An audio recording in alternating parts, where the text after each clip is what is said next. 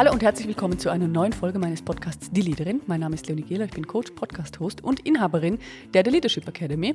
Und in dieser Folge gibt es wieder mal Fragen von der wundervollen Andrea. Sie sammelt eure Fragen, die ihr bei uns einreicht. Das könnt ihr machen über die sozialen Kanäle. Auf der Podcast-Plattform, auf der ihr den Podcast hört, gibt es Fragefelder, die ihr ausfüllen könnt.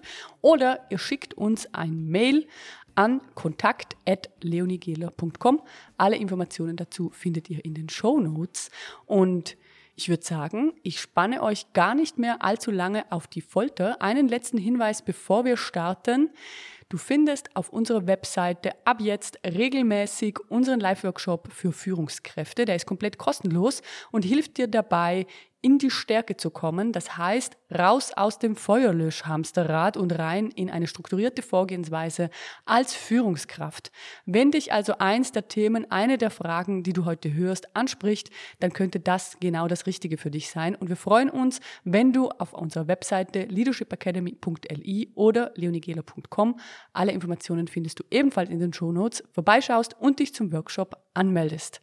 Genauso freuen wir uns natürlich, wenn du dir, wenn du weißt, dass du das möchtest, direkt ein kostenloses Erstgespräch mit mir buchst und wir einfach einsteigen in deine Karriere, in deine Herausforderungen und deine nächsten Steps besprechen.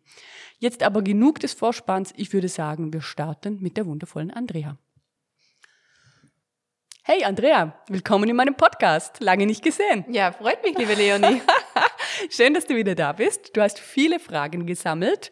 Ich sehe ein volles Blatt vor dir und wir haben gerade davor besprochen, wir werden das ein bisschen in Pakete schnüren. Also das heißt, wir beantworten jetzt on the go eure Fragen. Es kommen immer mehr rein und werden einfach der Reihe nach diese Fragen beantworten und einige kommen in dieser Folge vor und nächste Fragen dann in den nächsten Folgen. Du wirst es sehen, wir kennzeichnen die Folgen ja immer so, dass du es auf der Podcast-Plattform, auf der du dir das anhörst, sehen kannst. Und jetzt würde ich sagen, spannen wir die Leute nicht mehr länger auf die Folter und starten mit der ersten Frage. Was meinst du? Genau, ich freue mich schon richtig drauf, bin gespannt auf die Antworten. Cool. Und los geht's mit der ersten Frage. Und zwar lautet sie, wie begleite ich als Führungskraft eine Übergabe gut? Uh, Dass einerseits Frage. nicht zu viel Wissen verloren geht und andererseits die neue Person frisch reinstarten kann ohne dass sie das Gefühl hat, sie muss den Job genau gleich machen wie die Vorgängerin? Das finde ich eine herrliche Frage, ist nämlich unglaublich wichtig. Jetzt gibt es natürlich äh, unterschiedliche Ausgangslagen, oder? Wenn jemand neu startet oder jemand geht, die einen haben sehr viel Zeit für Übergaben, die anderen haben weniger Zeit für Übergaben. Ich denke, die Ausgangslage sauber zu analysieren macht hier absolut Sinn. Wenn man mehr Zeit hat, damit möchte ich eigentlich gerne mal beginnen, weil das ist die schönste Ausgangslage, dann kann man wirklich einen tollen Vorgehensplan erstellen für die Übergabe. Und ich finde, dort am aller, allerwichtigsten und kommt ein bisschen von der anderen Seite als viele äh, die das on the go machen. Ich definiere mir immer ein bisschen ein Ziel für solche Übergaben. Also ich mag wirklich gerne auch die Situation von außen betrachten und mir mal überlegen, okay, was möchte ich eigentlich erreichen, was ist mir besonders wichtig? Und das mache ich mal nur für mich wie, in welcher Haltung möchte ich auch sein, was, ist, was sind auch Themen, die sind einfach wichtig, die möchte, denen möchte ich mich, möchte mich extremst widmen oder mehr widmen, mehr Zeit geben und andere Themen, ja, die dürfen auch on the go gelernt werden. Weil was mir nämlich auffällt, ist, ganz viele fokussieren sich erstmal auf sehr kleine Aufgaben. Und ja, das kann Sinn machen, damit man mal die Systeme erlernt und mal tiefer einsteigen kann völlig klar, ich weiß, was damit gemeint ist, dann kann man mal ankommen und die neue Person kann ankommen. Aber der Punkt ist, im Grunde gibt es ja schon auch Prioritäten. Und es macht absolut Sinn und ich glaube auch, dass, dass das ganze System insgesamt und mich auch als Führungskraft entlastet, wenn ich die Prioritäten klar habe. Also wenn ich weiß, was ist einfach jetzt wichtig. Jetzt gehen wir vom Beispiel aus, dass wir genügend Zeit für die Übergabe haben. Dann mache ich mir ein Bild über die Person, äh, die diesen Job übernehmen wird. Ich setze mir ein klares Ziel, was möchte ich gerne erreichen und das, das, darf auch sehr gerne ein menschliches Ziel sein, das muss nicht nur ein fachliches Ziel sein. Und dann mache ich für mich eine Prioritätenliste. Und diese Prioritätenliste, die muss jetzt keine Raketenwissenschaft sein, sondern das darf wirklich auch so sein, wie ich es formuliere, wie ich sehe, wie es vor mir ist, wie die Arbeiten wirklich sind. Weil das ist der nächste Punkt, was ich bei ganz vielen Übergaben sehe. Es wird extrem kompliziert gemacht. Also da werden dann tausend Leute beteiligt und das muss von der Person gelernt werden und das muss von der Person gelernt werden und tausend Vorgehenspläne. Und ich glaube, es lohnt sich einfach sauber zu überlegen, was wollen wir erreichen, was sind die Prioritäten, das aufzulisten und diese Liste von Anfang an zu besprechen und der Person, die den Job übernimmt, auch ganz klar die Prioritäten mitzuteilen, weil dann kann die das nämlich mittragen. Das ist ein nächstes Erfolgserlebnis oder ein nächster Erfolgsschlüssel. Weil die, die neu beginnen, die neu starten, die sind top motiviert, die wollen durchstarten, hoffe ich zumindest. Also das heißt, ähm, wir gehen jetzt vom Idealfall aus und da kommt eine motivierte Person. Und da macht es natürlich absolut Sinn, dieser Person auch direkt einen Teil der Verantwortung mitzuteilen. Zu sagen, schau, das sind unsere Prioritäten. Ich kann dich noch nicht so gut einschätzen, auch dein Tempo noch nicht so gut einschätzen. Bitte melde dich, wenn du merkst, hey, ähm, da können wir einen Haken hintermachen, weil dann kann ich dir direkt eine nächste Aufgabe übergeben und wir können auch mit den wirklich größeren Themen von Anfang an starten. Das macht für die Person, die startet, interessanter. Sie merkt, es wird ihr von Anfang an etwas zugetraut und sie hat auch Lust, sich einzubringen. Und ich glaube, das ist ein wichtiger Punkt. Übrigens, kleiner Seiteninput, vor allem extremst wichtig, wenn ihr mit jüngeren Leuten arbeitet. Die brechen euch weg, wenn ihr sie langweilt. Also die sind nicht mehr interessiert daran, dass man erst alles ins Detail lernt, weil die einfach viel, viel schneller sind mit gewissen Themen, auch in der Umsetzung. Das heißt, es ist wichtig, dass ihr sie auch von Anfang an in die Verantwortung nimmt. Jetzt zum Abschluss ein ganz, ganz wichtiges Thema, was oft, was ich oft beobachte. Und darum ist mir diese Ausgangslage auch so wichtig und diese Zielsetzung auch so wichtig. Es ist entscheidend, mit welcher Haltung ihr dieser neuen Person begegnet. Wenn ihr von Anfang an ein schlechtes Gefühl oder ein schlechtes Gewissen dieser Person gegenüber habt, dann wird es natürlich schwierig, dass ihr der etwas zutraut. Also das ist etwas, was, was ihr immer wieder für euch überprüfen dürft. In welcher Haltung bin ich eigentlich? Traue ich es der Person zu Sehe ich eine positive Entwicklung am Ende dieser Reise? Kann ich mir vorstellen, dass wir unsere Ziele erreichen? Das ist tatsächlich ein innerer Job. Also da kann die andere Person erstmal noch gar nichts dafür. Wenn ihr merkt, da ist irgendwie Misstrauen oder da gibt es irgendwas, was nicht ganz stimmt, dann ist es wichtig, dass ihr euch als allererstes erstmal mit euch auseinandersetzt oder uns anruft. Darf ich da noch eine Frage ja. ergänzen? Und zwar gibt es einen Unterschied, wenn sich die beiden Personen sozusagen noch ähm, überschneiden. Wenn die eine Person noch da ist und die andere, die neu anfängt, startet schon. Ja, natürlich. Gibt, also würdest du das dann anders angehen? Nein, ich würde es genau gleich angehen, weil ähm, das Ziel muss sowieso definiert werden. Was in dieser Situation, also angehen würde ich es genau gleich, was in dieser Situation anders ist, ist, dass man der Person, die das Unternehmen verlässt, natürlich einen Teil der Verantwortung auch noch mitgeben darf. Und dort sehe ich ganz oft das Thema, dass viele Führungskräfte glauben, ich kann jetzt von der nichts mehr verlangen, die geht ja oder von dem. So quasi, äh, da muss man jetzt fast schon gehen lassen, da, da kann ich jetzt nicht mehr noch äh, tief rein und nochmal die Extraleistung verlangen. Und ja, das ist auch wahr. Also von der Person, die hat einen Grund, warum die geht, was auch immer das für einer ist, kann auch ein sehr positiver sein. Das soll völlig ohne Wertung sein jetzt hier. Aber es macht natürlich überhaupt keinen Sinn, von so einer Person jetzt nochmal extra Leistungen zu verlangen. Aber was man machen kann, ist, und ich glaube auch, dass das auch diese Person unter Umständen nochmal motivieren kann, ist auch dieser Person Prioritätenklarheit geben. Also auch diese Person von Anfang an informieren und auch mitteilen, was sind jetzt die Prioritäten? Und auch die Verantwortung als Führungskraft dafür zu übernehmen. Also wie was muss jetzt zuerst gelernt werden? Was können wir auch später noch beibringen?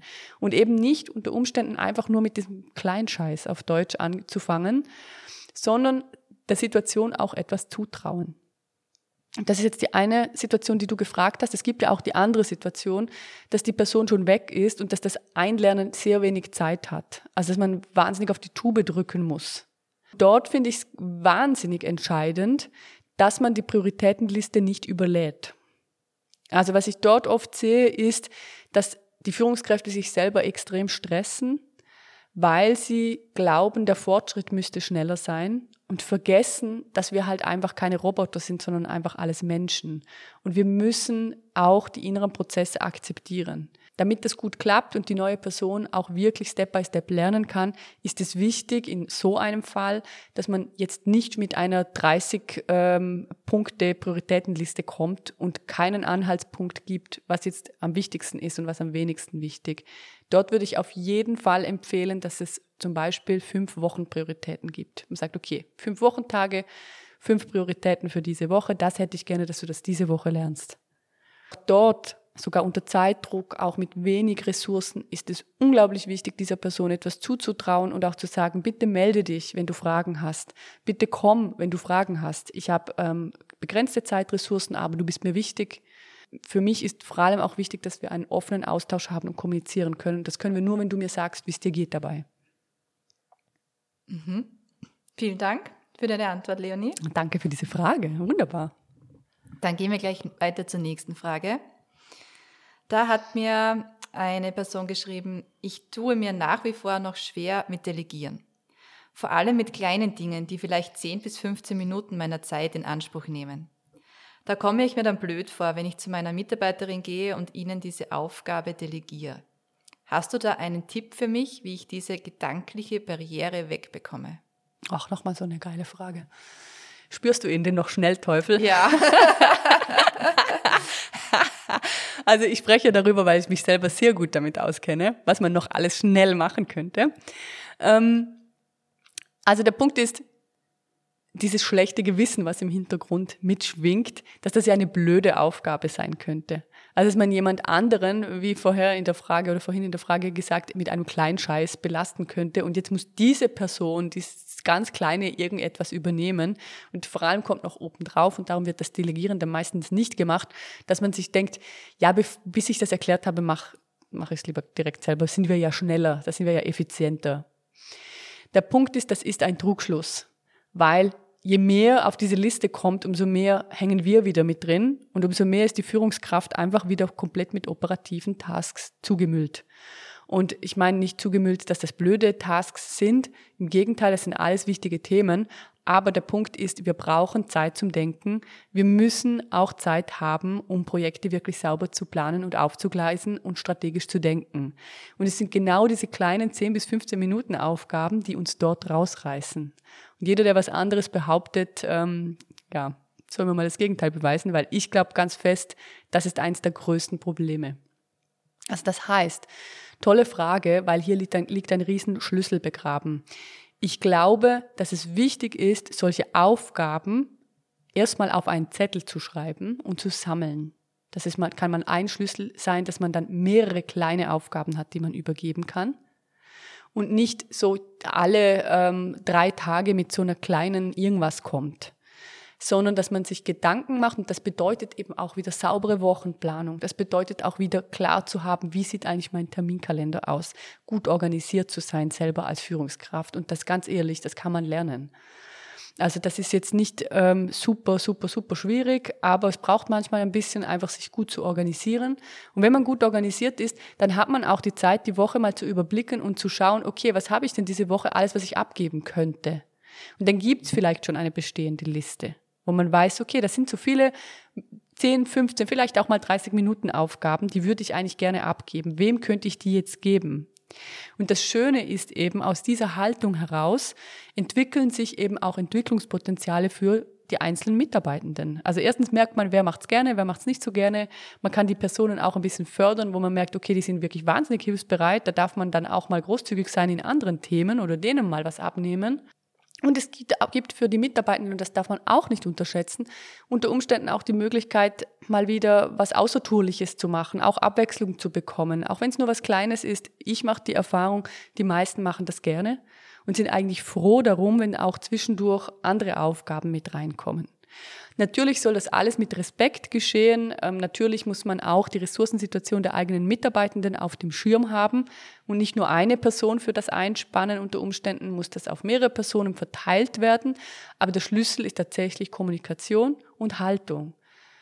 Also sich selber ernst nehmen, sich gut organisieren, sich in eine gute Ausgangslage bringen und dann auch mit wirklich einer strukturierten Vorgehensweise auf die Leute zugehen und sagen, schaut, ich habe diese Woche vor mir, da und da und da äh, sehe ich ein bisschen Engpässe. Ich wäre froh, wenn ihr mir Unterstützung geben könntet.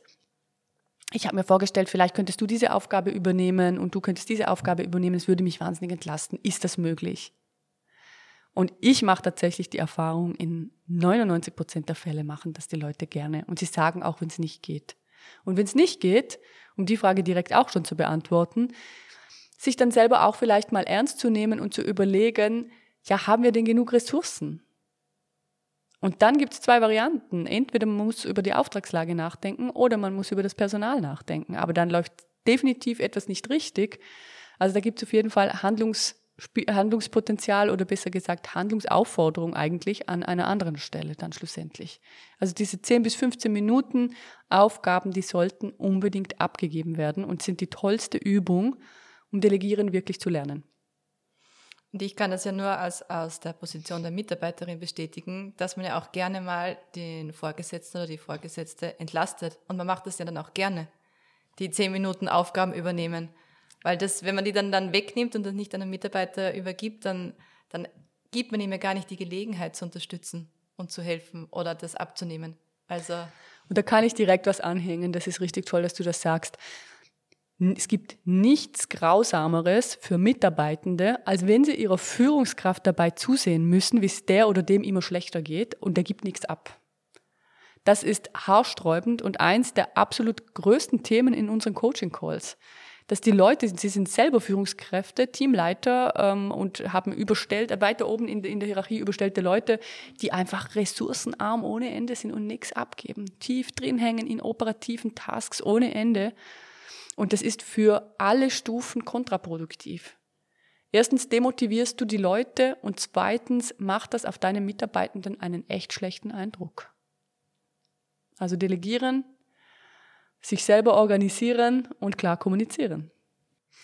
Yes, das war wieder mal Fragen mit Andrea und ich würde sagen, die Qualität ist hoch hier in dieser Gruppe. Also vielen Dank für alles, was ihr uns eingereicht habt. Wir schätzen das extrem. Ich sage es nochmal kurz, ihr könnt uns eure Fragen für den Podcast und bitte schreibt dazu, dass die für den Podcast sind, über die sozialen Kanäle oder direkt über die Podcast-Plattform. Bei Spotify findet ihr immer ein Kommentarfeld. Äh, da könnt ihr das gerne reinschreiben, wenn ihr eine Frage an uns habt oder direkt per Mail an kontakt.leonigela.com. Der Link ist in den Show Notes schicken. Wir freuen uns, werden die Fragen sammeln und Andrea stellt sie für euch an eurer Stelle an mich und ich werde sie beantworten. Wie im Intro schon gesagt, gibt es regelmäßige Workshops für Führungskräfte, die sind komplett kostenlos. Schau gerne auf unserer Webseite vorbei, leadershipacademy.li oder du buchst dir direkt ein Erstgespräch und wir schauen uns deine Herausforderungen, deine aktuellen Themen als Führungskraft an und definieren die ersten nächsten Steps für dich in einen Führungsalltag mit Struktur, mit Stärke und vor allem den Zielen, die du dir auch wirklich wünschst. Jetzt ist aber genug für heute. Ich wünsche dir eine wundervolle Woche. Mach's gut. Ciao.